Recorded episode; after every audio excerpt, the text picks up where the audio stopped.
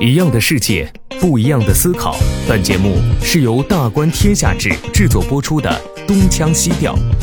在这里，北京大学历史学系博士何必将和来自不同领域的嘉宾学者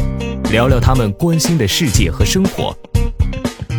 在中国推行 UBI 的话呢，一个很重要的锚定点或者一个支点，就是跟我们的全面所有制挂起钩来。我觉得未来可能会有一类的新的资源啊，这类资源呢会产生大量的收益，这部分收益呢是有可能啊未来建立某种意义的 UBI 的，那么就是数据。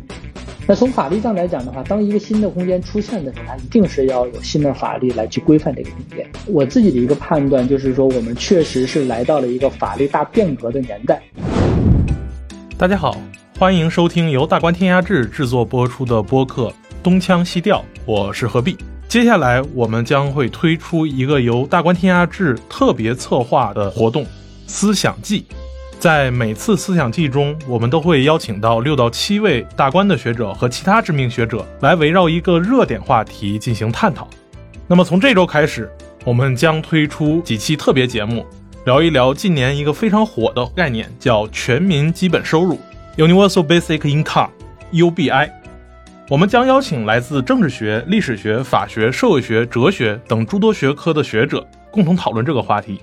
全民基本收入会不会养懒汉？是不是新时代的大锅饭？有没有相应的经济基础？它能不能促进社会公平与正义？又如何具体实行？我们期待不同的学者给出自己的答案。大家好，欢迎收听由大观天下志制作播出的播客《东腔西调》，我是何必。这一期我们继续呃有请大观的老师和我们一起来聊一聊 UBI 全民基本收入的。这个话题，那今天我们请到的是，呃，北京航空航天大学法学院的翟志勇老师，和大家一起从呃政治和法律的角度来去呃谈一谈 UBI。来，翟老师跟大家打招呼。啊，大家好，我是北京航空航天大学翟志勇。那翟老师，上一期其实我跟张笑宇老师呢，对 UBI 已经呃有了一个比较全面。肖宇老师这个人，这个人的这个特点就是非常全面，非常全面的聊了一下这个关于 UBI 的内容。张笑宇老师特别关注的是说，他认为。在当代呃社会，特别是二十一世纪新世纪以来，那有学者开始呃强调提出 UBI 的这个理论，并且有相当多的欧美国家开始去实行这一个制度，是与第三次产业革命，就是特别是互联网技术、信息技术的这个产业革命以来，它的生产供给与这个消费之间的矛盾呃越来越强化，所以有必要由国家来出面，通过。政治的手段、行政的手段，呃，通过税收来去以及这个全面发放 UBI 来去实现这样一个调节，进而让这个社会的总的需求能够呃持续下去，也就是让人类的这个经济生产能够持续运转下去。那肖伟老师自己是从一个产业的角度去理解全民基本收入 UBI 的这样一个内容的。那翟老师，您是怎么理解 UBI 的？特别是说，假如我们从国家治理的角度说，呃，UBI 大家一想，每个人都会发一些呃基本的收入保障的话，这跟以往的这个社会福利非常像。那它跟既有的这种国家福利政策又有什么区别呢？嗯，好，呃，我觉得在聊这个问题之前，我其实倒想问你一个小的问题，就是你认为或者说你理解的 UBI。呃，是怎么定义的？呃，以及你为什么对 UBI 感兴趣？我理解的 UBI 是一种类似于全民普惠的一个基本的呃发放。我目前看到的是说，比如说美国的阿拉斯加州已经实行了这个呃 UBI，其实全年的话，全州的每个公民，就是阿拉斯加州的居民，会发大概一千六百美元这样一个基本的这个收入。那它并不是说是一个能够让人完全的，就有学者会倾向于说，呃，UBI 希望是一个给人一个基本的 cover 掉他的这个生存需求以后就可以了。但很显然，很多国家目前真正实行的 UBI 还连这个基本的生存需求的这个保障也不会达到，它只是说让人有一个比你的基本需求稍微再低一点，但是每个人都会有这样一个收入的这个保障。呃，来去促进说人在普通的这个日常里面，你只要稍微去参加一点工作，就能维持自己的这个呃生存，然后让这个普通的居民能够有更多的时间、更多的精力来去思考自己可能去呃寻求更好的生活，或者是通过自己的努力去寻求去更好的实现自己。那 UBI 在这个意义上被很多学者认为能够去促进社会公平。而我自己的理解是说，呃，中国这个改革开放以来，它的这个社会福利保障制度也在逐渐的完善。但是，作为一个倾向于呃呃社会公平正义的基本理念的中国，在实际的这个呃福利保障上，与欧美的发达国家其实一直有一个比较呃大的这样的差距。当然，我们现在在逐渐赶上来。那其实我在中学在这个学习的时候呢，老师们教到说，这个欧洲，特别是北欧的。呃，所谓的说，呃，他们也有这个经济发达了以后，也会实行呃一定的打引号的社会主义，那就是给呃全民都会有一个基本的收入保障，那让这个甚至你不工作的情况下，你也能维持自己的生活，然后就让我们这些学生听起来这个心向往之，但是老师们一定会在后面加一句是说，北欧的这些国家它的税收也非常重。嗯，而且它的这个公共财政负担也很大，呃，这种制度是不是能持续下去，我们还要拭目以待。呃，当然，这个制度对于我们正在高速发展的，当然还有待完善的社会主义市场经济来说，可能并不是那么合适。其实，呃，这件事基本从初中我们开始接触这种呃历史课上、政治课上去接触这个经济生活或者是政治生活的时候，就已经给我们埋下了这么一个种子。所以大致提到说我们可以聊一聊 UBI 这件事儿，也让我有非常大的兴趣。嗯，好，呃，我想很多人注意到 UBI，呃，实际上是跟上次美国初选的时候，民主党一位竞选人啊杨安泽呃是有关系的。因为当时杨安泽竞选的口号核心呢就是呃 UBI，而杨安泽之所以提出这样一个口号，恰恰跟你刚才提到的阿拉斯加州的 UBI 呢是呃有很大的关系的。那么这里边的话，我觉得有一个非常重要的问题，就是你刚才也讲到，就是 UBI 和我们现有的啊或者说过去所实施的各种各样的福利政策，它的差别在哪里？呃，它可能最大的差别就在于说。我们既往的福利政策呢，主要是针对各种各样的呃弱势群体，呃低收入的呀、年老的呀，或者是残障的呀，呃或者其他一些社会的弱弱势群体。而 UBI 呢和它的思路完全不一样，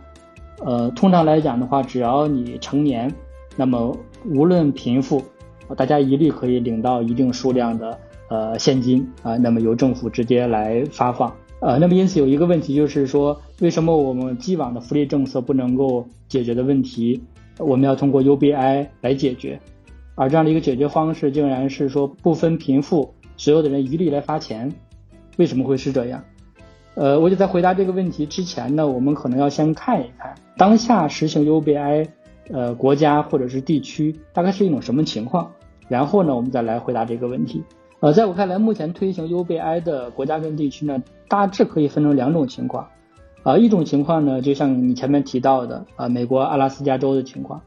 阿拉斯加之所以推行 UBI，跟阿拉斯加有丰富的石油资源是分不开的。呃，而且呢，哦对，人很少，而且也是一个特殊的机缘啊，就当时阿拉斯加州把它的石油资源拍卖给一个石油公司，呃，大概说，比如说它的有一定的储量，这个储量我拍卖。呃，一百亿，假如说啊，但后来发现这个实际的储量比当时预估的储量要多得多。那多得多的话怎么办呢？多出来的这些收益怎么办呢？呃，其中石油公司就拿出了一部分钱给到阿拉斯加州，阿拉斯加州呢就把这部分多余的钱设立成为一个永久性的基金。那么这个基金呢就用来作为 UBI 的基金来发放给全州的所有人。所以阿拉斯加州的居民呃每年领到的钱是不太一样的。这个跟油价呃浮动有关系，也就是油价高啊，他们可以赚得多，就可以多发一点啊；油价低呢，他们可能就会呃少发一点。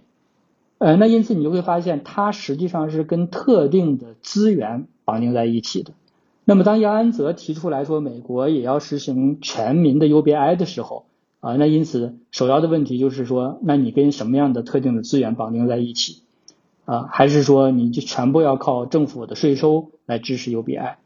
那么杨安泽的 UBI 计划里边最引人瞩目的呢，是它实际上是把 UBI 跟高科技或者是新科技的超额的利润绑定在一起。啊，他认为现在的新的科技公司赚取了大量的这个利润啊，这一部这个大量的利润中有一些利润应该拿出来啊，作为全民的这个福利。按照他的这个计划啊，这类的可能会占将近一半的他的这个 UBI 的呃基金。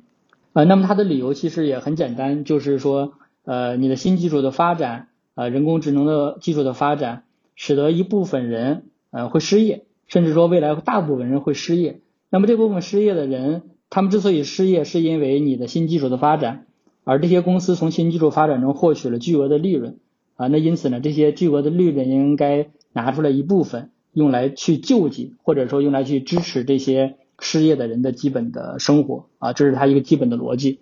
呃，那么他竞选失败之后呢，他还写了一本书，叫《为平凡人而战》，这本书呢也有中译本，大概去讲了他。关于 UBI 的呃一些思考，好，这是第一种类型，就是阿拉斯加的情况。那么还有一种类型呢，就是我们说的啊北欧的情况。呃，北欧的情况呢你就会发现它跟阿拉斯加不太一样，就是它不是跟特定的资源绑定在一起，因为北欧国家本身就是高税收高福利，呃，那么它不过是把过去的福利政策变换一种形式，那么变换成一种全民基本的收入。但它建立的前提呢，就是它的高税收啊，它实际上是通过税收的方式，然后进行二次分配啊，那么建立这样的一种 UBI，啊，包括像我看加拿大也在推啊，那么西班牙呢，把推行 UBI 作为一个目标，力求去实现它。但是北欧的这种模式呢，我们会发现也有一些国家不接受，最典型的就是瑞士啊，瑞士联邦政府提出来说，每人每月发两千五百欧元啊。但是呢，公投的时候呢没有通过啊，大部分人瑞士人不接受啊，呃，之所以不接受呢啊，一般的解释就是说他们会认为这样的计划呢会养好多的懒人啊，大家不需要工作就可以生活呃，那么这个社会中大量的人都不工作了，呃，社会失去了创造力，社会失去创造力的话，没有那么多的税收，没有那么多财政收入。那么这个 UBI 是没有办法来去持续进行的，所以这是大概的两种模式啊。我总结起来，一种呢就是说它跟特定的资源绑定在一起，那么这个资源存在，就会有源源不断的资金啊，用来提供 UBI 所需要的资金。那么另外一种呢，就是说它实际上是传统的福利政策的一个转换啊，那么它建立在你有大量的税收的基础之上的。好，那么回过来回到我们最初的呃问题。为什么在有这些传统的福利政策的基础之上，有些国家还要去推行 UBI？那么大概有两个理由啊。那么一个理由呢是说，从经济学上来计算，说我们传统的这个福利政策呀，它照顾了一部分的弱势群体，照顾了一部分的人。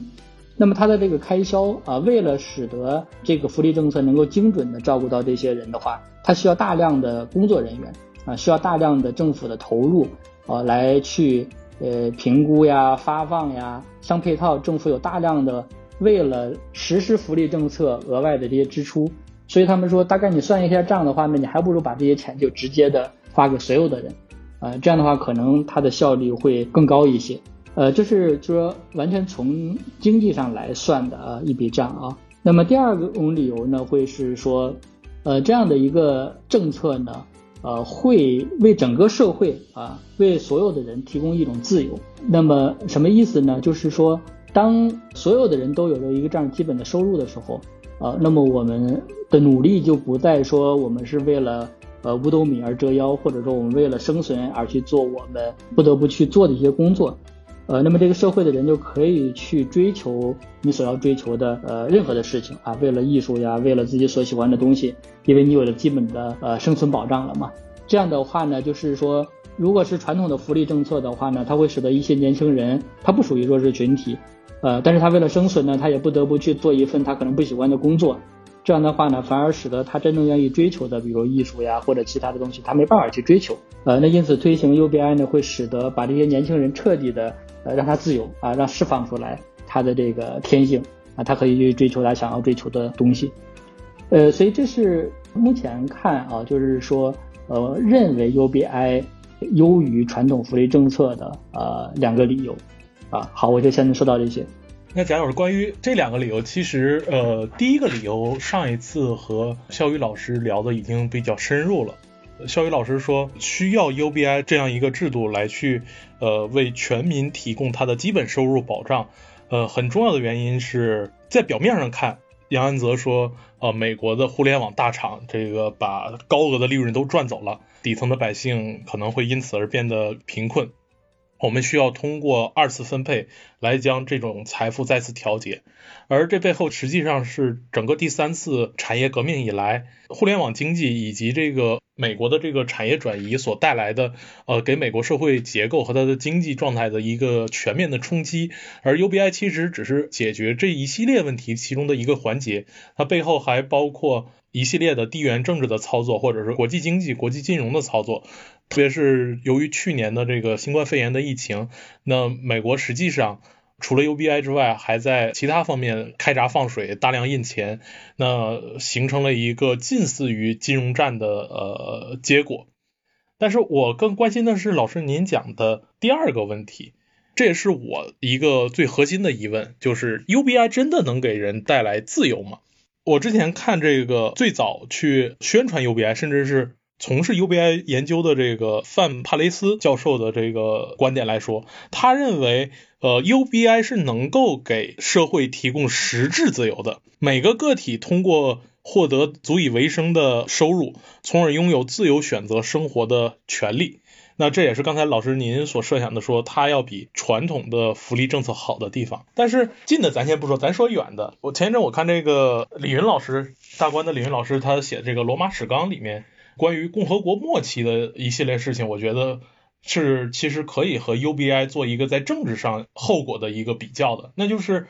罗马共和国在呃内战之前，就是向外扩张和迦太基呃去争夺地中海霸权的时候，呃罗马共和国的公民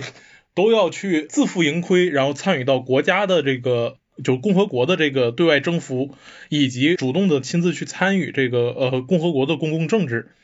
但是随着战争规模越扩越大，而且罗马共和国在获得地中海霸权之后，它的这个规模扩展到呃相当庞大之后，它内部开始出现了分裂，就有了前三巨头后三巨头的内战，从克拉苏到庞培，然后再到这个凯撒。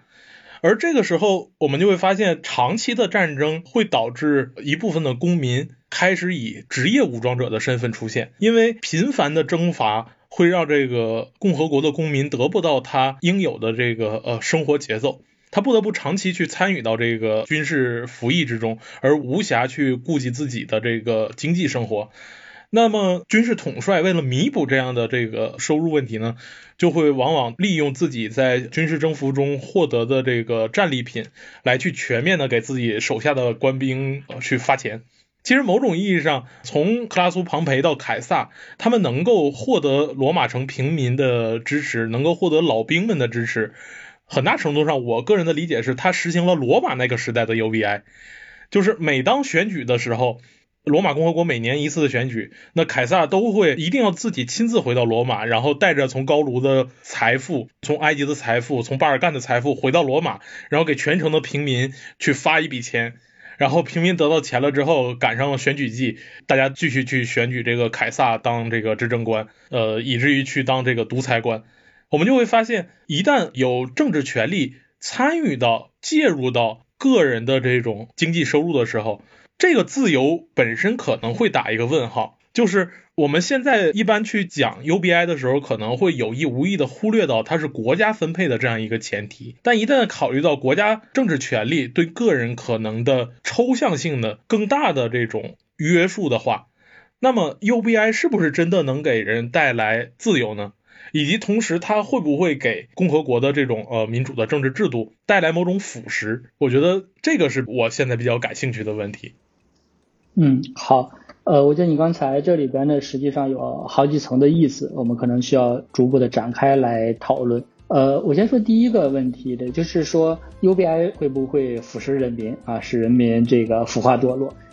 呃，我觉得和罗马的例子来做对比呢，呃，并不太能够说明问题。呃，因为战利品的分发，呃，实际上有时候会很多，呃，但是有的时候会没有，它实际更多的像一种刺激。它和 UBI 说我长期稳定的来发放，但是仅仅是一个最基本的生活保障的一个发放，呃，我觉得还不太一样啊。它并不能够去激励人要去做某种事情，它只是保障人说你有一个最基本的啊生存啊，有一个最基本的尊严啊，能得到一个维护。哦，但确实是很多人在反对 UBI 的时候提出的理由就是说啊，他会养懒人嘛。但是我是觉得这个问题是这样，并不是说你发了钱啊必然会养懒人，而你不发钱必然大家都会去勤奋的工作，不是这样啊。即便你没有福利政策情况下，这个社会中仍然会有大量的懒人啊，他们以各种各样的方式只要能活着就可以。呃，UBI 毕竟发放的只是是一个基本的生活保障嘛。呃，那么如果一个社会能够负担得起呃这笔钱。啊，并且使所有的人有一个基本的生活保障。那有的人他就愿意说，我就喜欢晒晒太阳，我就喜欢钓钓鱼，这也未尝不可呀，对吧？但是对于所有的不满足于此的人，那他必须要自己奋斗去获取更多的收益啊，那么过上更好的生活。呃，所以在这一点上呢，我是觉得他并不必然的会去腐化人民，或者说使人民懒惰。它只是保障所有的人一个最基本的生活尊严。那么第二个问题呢，就是关于你刚才讲到的，说，呃，那这是不是国家用他的权利进行的一次二次分配？那因此呢，它可能啊，隐含的某种意义上来讲，可能是不是国家会滥用权力呀，或者分配不公呀，啊，或者是其他的方面？我恰恰是觉得，某种程度上的 UBI 恰恰是要避免国家权力的二次分配，比如像阿拉斯加的这种情况，这种的话呢。呃，某种意义上来讲，它是社会的直接分配，因为这个钱就来自于特定的资源，那么这个资源的收益啊，大家去共享，它恰恰是绕过了国家权力的那一手啊。如果说国家把这些石油收益作为税收啊征收上来啊，然后政府呢再去转移支付或者说发放各种福利，那么在这个过程中呢，啊，因为它经过了政府的这一到手，它可能收到一百亿，它可能转移支付只有五十亿。啊，或者说他的福利政策可能会更倾向于一部分人，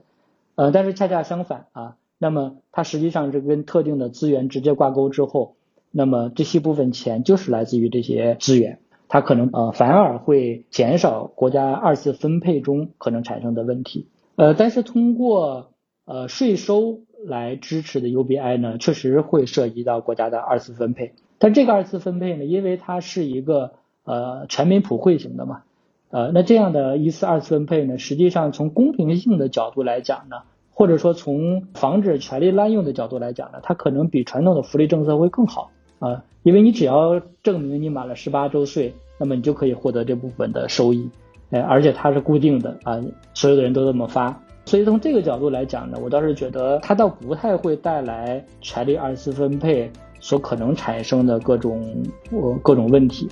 呃，反而是传统的福利政策。呃，在二次分配过过程中啊，会产生各种各样的呃问题，呃，但是必须要有一点要澄清啊，就是虽然 UBI 很火，大家听上去也挺好啊，免费发福利啊，似乎共产主义社会已经迈进一脚了，啊，但是这可能更多的只是大部分国家和人民的一种期盼，因为 UBI 的实行呢，需要国家有巨额的资金啊来支持它。而我们知道，大部分的这个政府全都是负债经营，真正的有资金能够支持 UBI 实行的国家，啊，实际上是非常少的，呃，那么包括像呃杨安泽的这个建议提出来之后，呃，那么也有一些人来计算，啊，无论怎么计算，似乎政府都要去借钱来推行，就是再借一部分钱啊来支持这个 UBI 这个计划，啊，但是你想，那相当于说政府去借钱来给大家发。终究是你要去还这些钱的呀，所以 UBI 和一些像疫情期间的临时性的这些政策呢还不太一样，因为它一旦成为一个国家的基本制度的时候，这是要一个持续稳定的发放的，啊，那因此它跟疫情期间特殊的时候，呃，政府印钞给大家发发点福利，呃，我觉得这是不太一样的。好，我就说到这。刚才老师您也对两种基本的这种形式各自可能会涉及到的对于社会的影响、对于政治的影响有了一个判断。那呃，其实刚才老师介绍的还是一个稍微偏偏宏观一点的。就是假如我们从呃您比较擅长的法律角度来说的话。UBI 这件事，假如我们真的想去切实的去实行它的话，那我们在现实的这种法律上或者制度上会有什么样的困难吗？或者说我们需要一个怎么样一个新的这种措施来去帮助这种制度的实现呢？比如像第二种这个税收的这样一个政策来去实现 UBI 的话，上一次和肖宇老师聊，肖宇老师也说。呃，美国现在的一个动作是尝试在跟欧洲的他的呃盟友共同去推动全世界的统一的企业税率，这样来去阻止美国的这些大的互联网公司，像开曼群岛这一类的小地方去避税天堂去避税。因为很多时候，呃，尽管像杨安泽说我要向这些互联网大厂去征税，征重税。但是这些互联网公司可能在美国本土，它做账就能做到说，我现在是没有利润，甚至是呃负债经营，导致在美国本土它就不需要缴税，或者是去实现合理避税。这种状况在具体去操作的时候，就会发现它根本没法去操作。除了美国之外，假如我们在欧洲或者我们在亚洲要去实行它的呃这样一项制度的话，我们现在可能会面临哪些困难？然后我们有没有可能的操作的措施呢？啊好，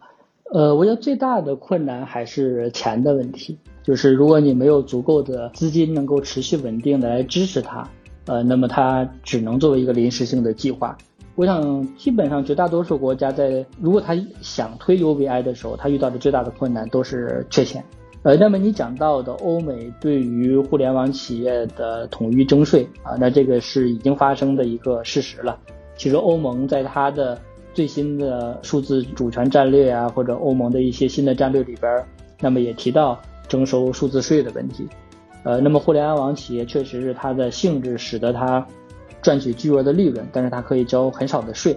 呃，那么这可能是一个未来呃提高互联网企业税率一个普遍性的一个趋势。但是我觉得这个并不足以成为 UBI 建立的一个前提。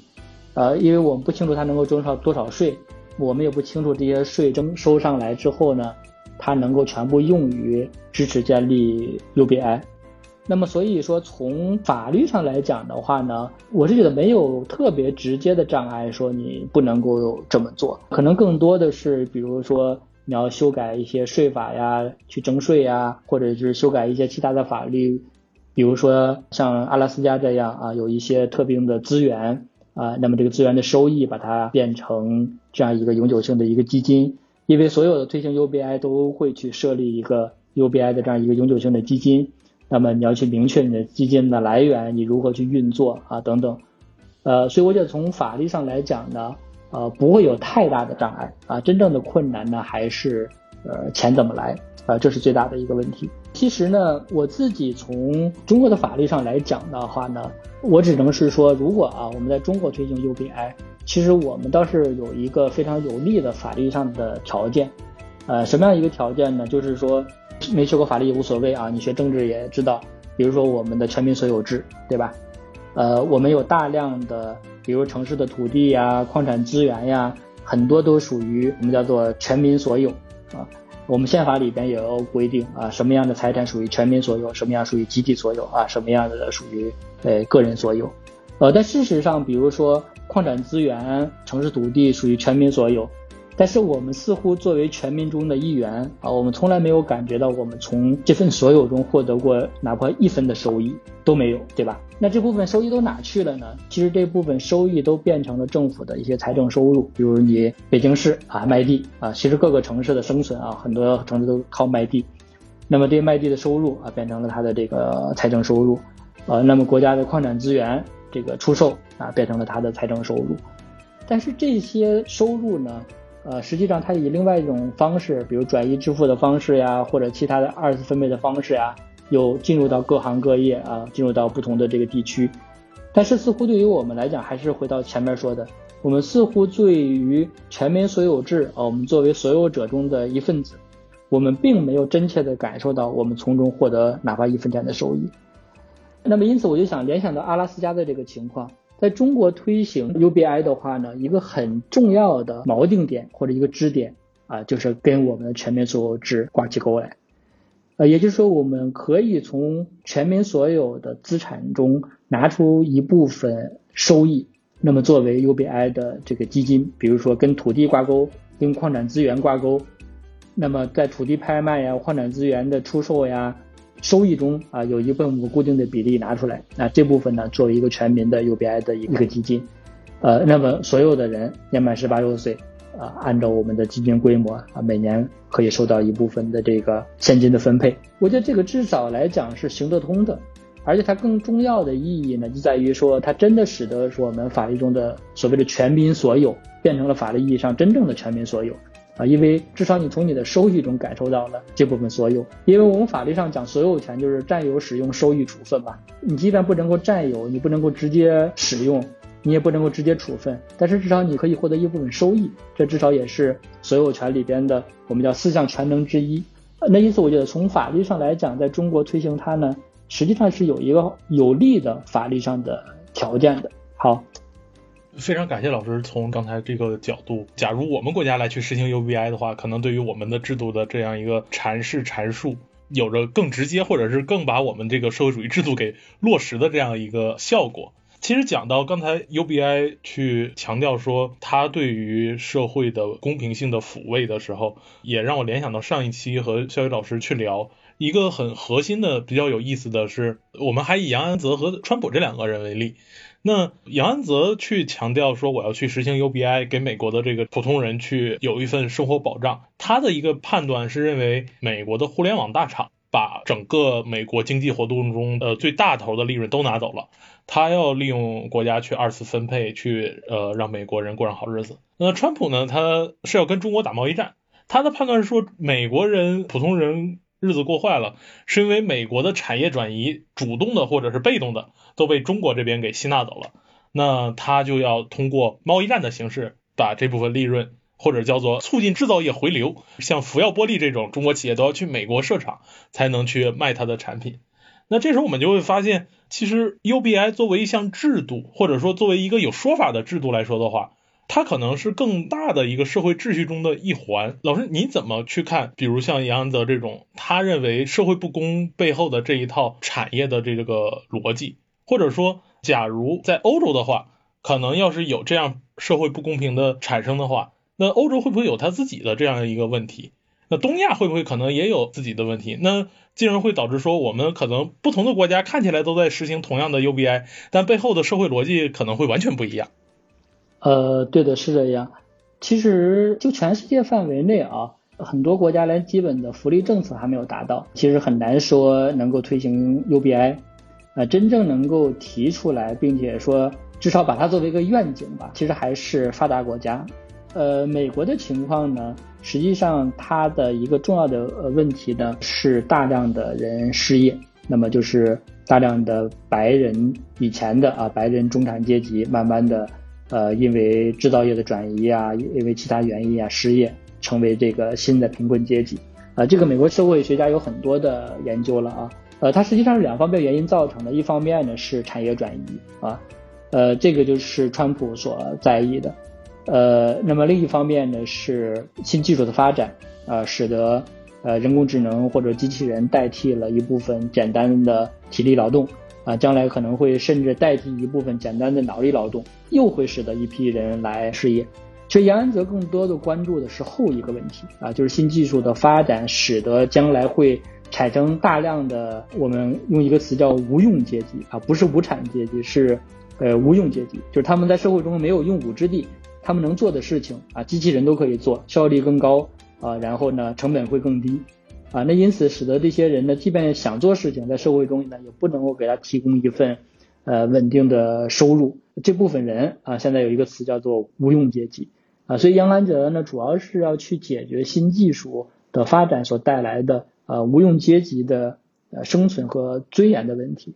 呃，所以他会把他的关注点啊聚焦在这些。高科技的企业，那么实际是要从他们的利润里边拿出来一部分做一个二次分配。那其实你想到欧洲的时候呢，虽然也对这些美国的互联网公司呀要征数字税，但显然它并不是决这个问题的方式比如像北欧国家呢，它仍然是传统的这种高的税收政策，这种税收政策并不是针对高科技企业的啊，它可能针对它整个的普遍的社会的税率就会更高。你再比如说，如果说到了亚洲，或者说到南美、非洲这些没有高新技术企业的国家来讲，啊，如果他真的是想要推 UBI 的时候，啊，那我想他可能的只能跟特定的资源锚定在一起啊，比如他有石油资源，对吧？啊，他会跟石油资源锚定在一起，中东国家呀，或者是一些其他的这个国家。但如果啊，我们说一个国家既没有高新技术企业，又没有特定的资源，那实际上它也很难通过高税收聚集大量的财富的话，呃，那我们讲的客观上讲，它很难去推这样的一个呃一个 UBI，呃，可能传统的福利政策对他来讲是更。急迫的事情啊，因为对于特定的弱势群体的救济和照顾可能会是更急迫的。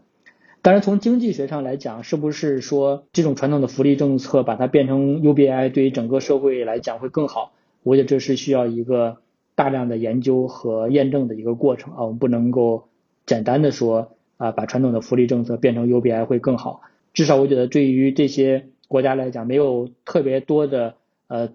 资金来支持 UBI 的时候呢，呃，可能选择有限的福利政策啊，似乎让我们看来是更切实可行的。呃，所以这个确实是不同的国家有不同的国情，呃，那么有不同的财政税收的来源，啊，那可能会有不同的模式。其实还是回到中国啊，我们，呃，我们以前大观也探讨过一个问题，我自己把它叫做数字福利，什么意思呢？就是说或者叫做数据福利吧。我觉得未来可能会有一类的新的资源啊，这类资源呢会产生大量的收益，这部分收益呢是有可能啊未来建立某种意义的 UBI 的，那么就是数据。我们知道数据领域中现在最麻烦的一个问题呢就是关于数据确权啊，就是我们产生了大量的数据，但这些数据归谁啊是很难去界定的啊，比如说我们用各种各样的 App 产生的这些数据，呃呃这些数据到底属于我们个人呢？属于企业呢，啊，还是说属于国家呢？啊，有各种各样的争论，其实都很难啊。比如说，我举个简单的例子，就是自动驾驶汽车在它行驶过程中收集到的数据。那么这部分数据有司机的啊，有乘客的，啊，那么有这个道路的公共的这些公共信息啊，你在路上摄像头拍到的这些公共信息。那么甚至还有行人的，对不对？你正好作为路人啊，被他拍进去了啊，那也有可能。那么还有各种各样的这个呃信息，呃，那因此你说这一部分数据它到底属于谁呢？啊，我们很难说它属于任何的一个特定的呃个体，呃，所以未来可能确实会存在着大量的我们很难用传统法律上的所有权来界定的数据，呃，那么包括很多的我们叫做公共数据啊，我们现在的。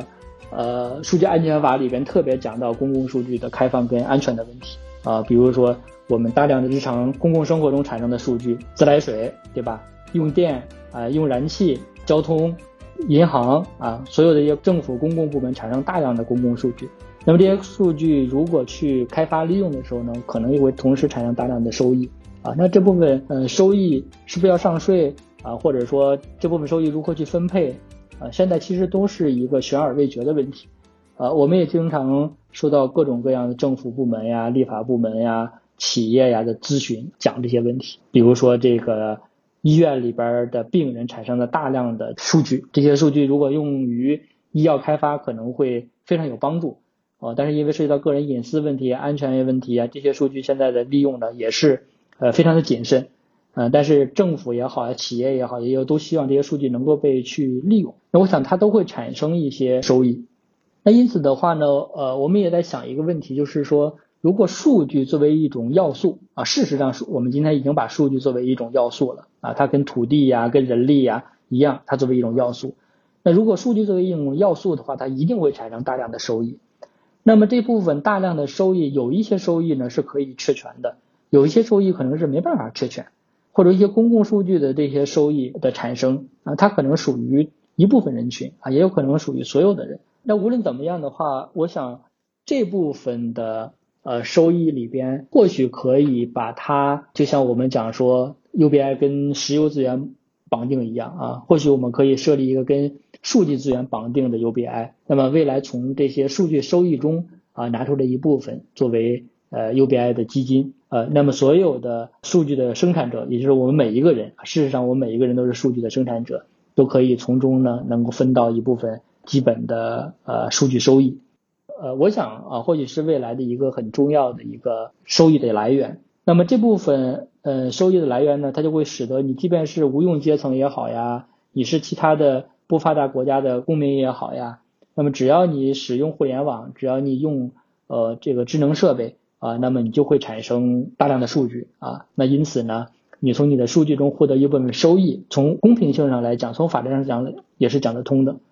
呃，当然，具体到现实操作中啊，是可能会涉及到非常复杂的这个法律问题跟制度设计的问题。呃，但是我讲从未来发展的方向上来讲啊，这或许是值得注意的一个问题。好，非常感谢翟老师。那其实您在后面提出了一个新时代我们所要面临的一个几乎是全新的问题，其实是一个呃全新的在互联网时代。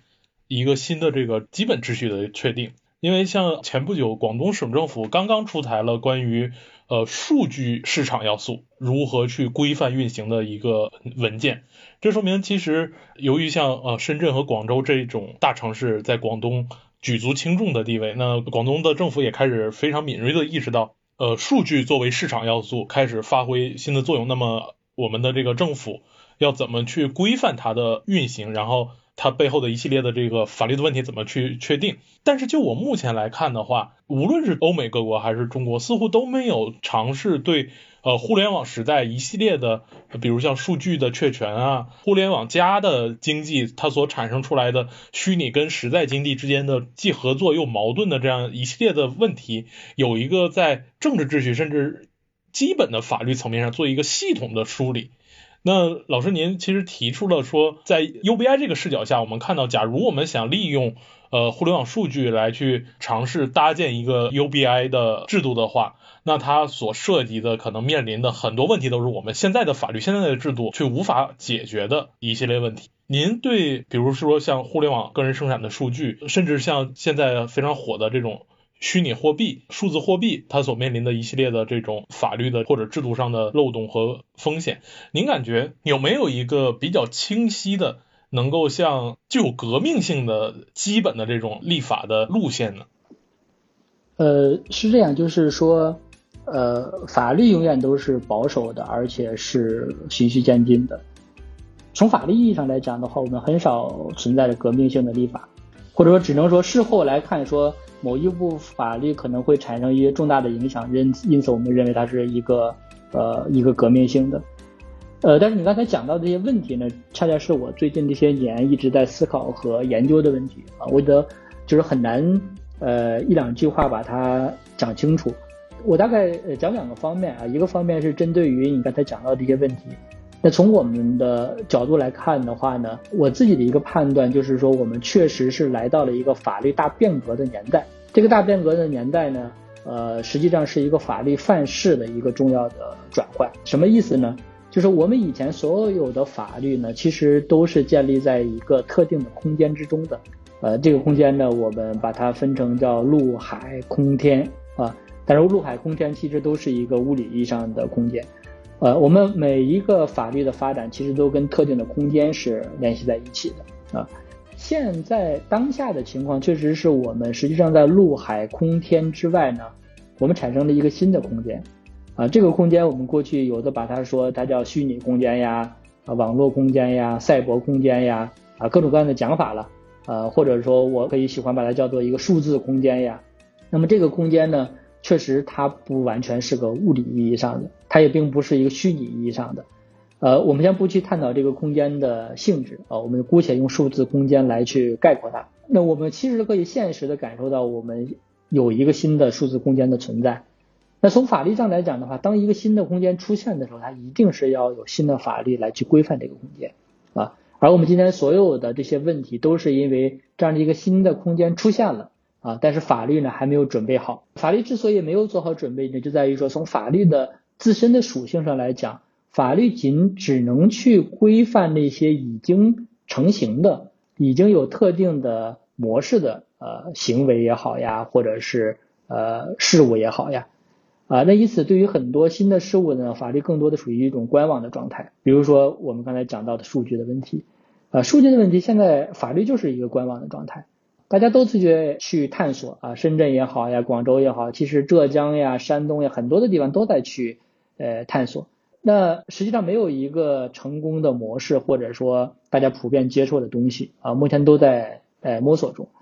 啊。所以你看，我们民法典里边关于数据就有一条，什么一条呢？就是说。啊，法律、行政法规对数据另有规定的啊，依照其规定，什么意思呢？就是说，对不起，我民法典解决不了你数据的问题啊，你将来有什么其他的法律规定，你就按照其他规定就好了。这就我们常见的其他条款啊，对，是的，其实这并不是说立法者懒惰，立法者确实也解决不了啊，这些新的东西他都解决不了，只能我们在不停的去呃去摸索它。那因此从这个角度上来讲，未来确实会有大量新的法律产生。这些法律呢，可能跟传统的法律是不一样的啊。这些法律用来解决呃数字空间啊所带来的各种各样新的问题。那我们仍然回到我们讲到的呃 UBI。那么回到 UBI 的话呢，我觉得对互联网企业征税和我讲到的数字福利呢，还不是太一样。呃，因为我们对互联网企业征税，我们现在的这种各种各样的税种就是那些吧，对吧？啊，企业所得税呀、增值税呀，各种呃各种各样的税。那么，呃，其实对互联网企业征税确实有它现实的困难啊，就是它和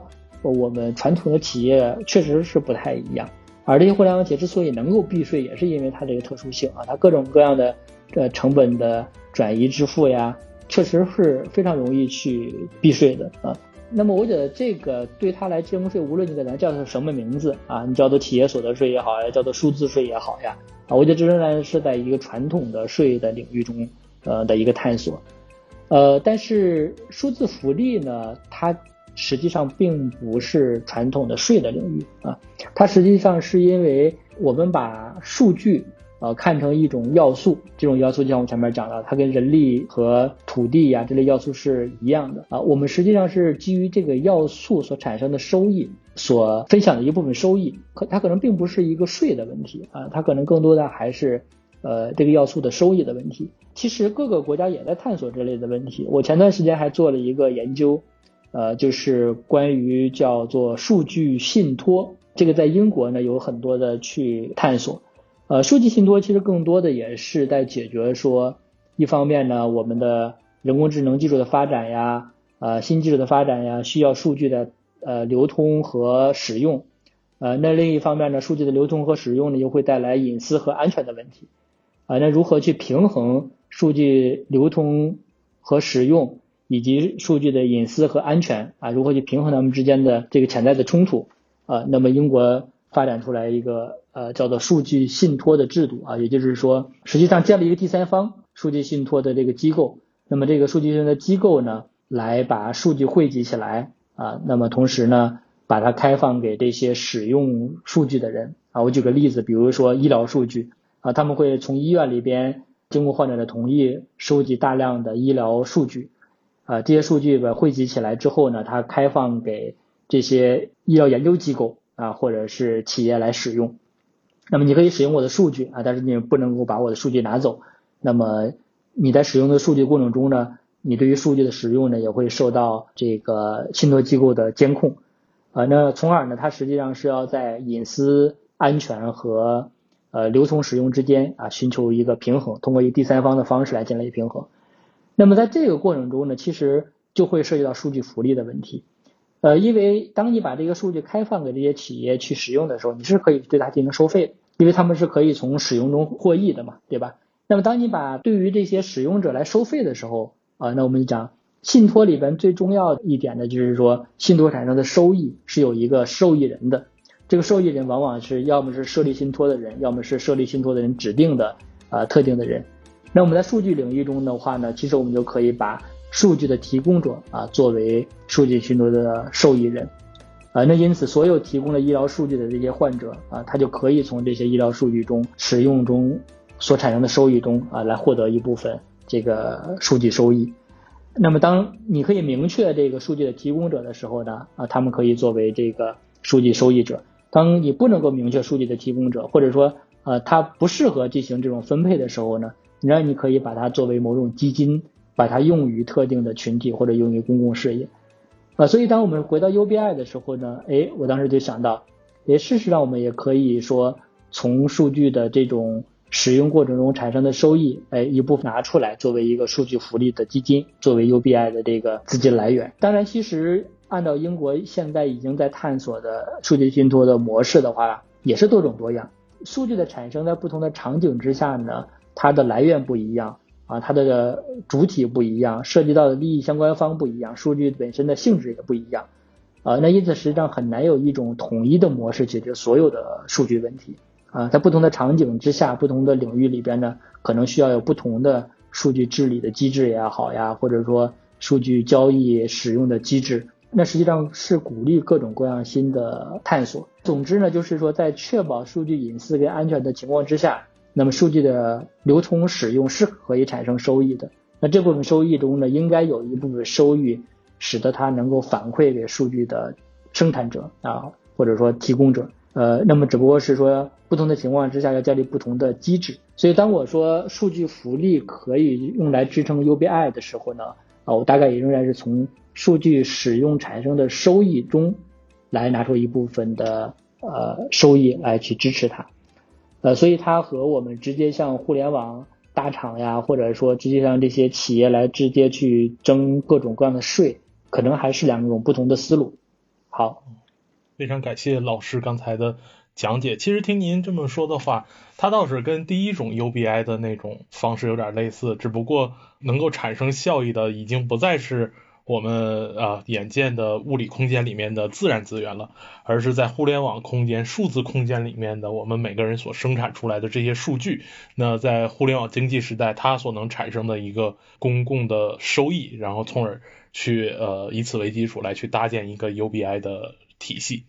非常感谢老师今天，特别是后半段讲这个数字空间这部分，给我们有非常大的启发。而且我们发现，其实 UBI。可能只是我们思想季的一个新的话题，在这个话题所引发开的一系列的对于我们当下的呃甚至未来的思考，可能在接下来相当长的时间里面，大观的学者都会有持续的关注。那好，非常感谢今天老师呃给我们分享这么多您关于这个 UBI 的思考，再次感谢老师。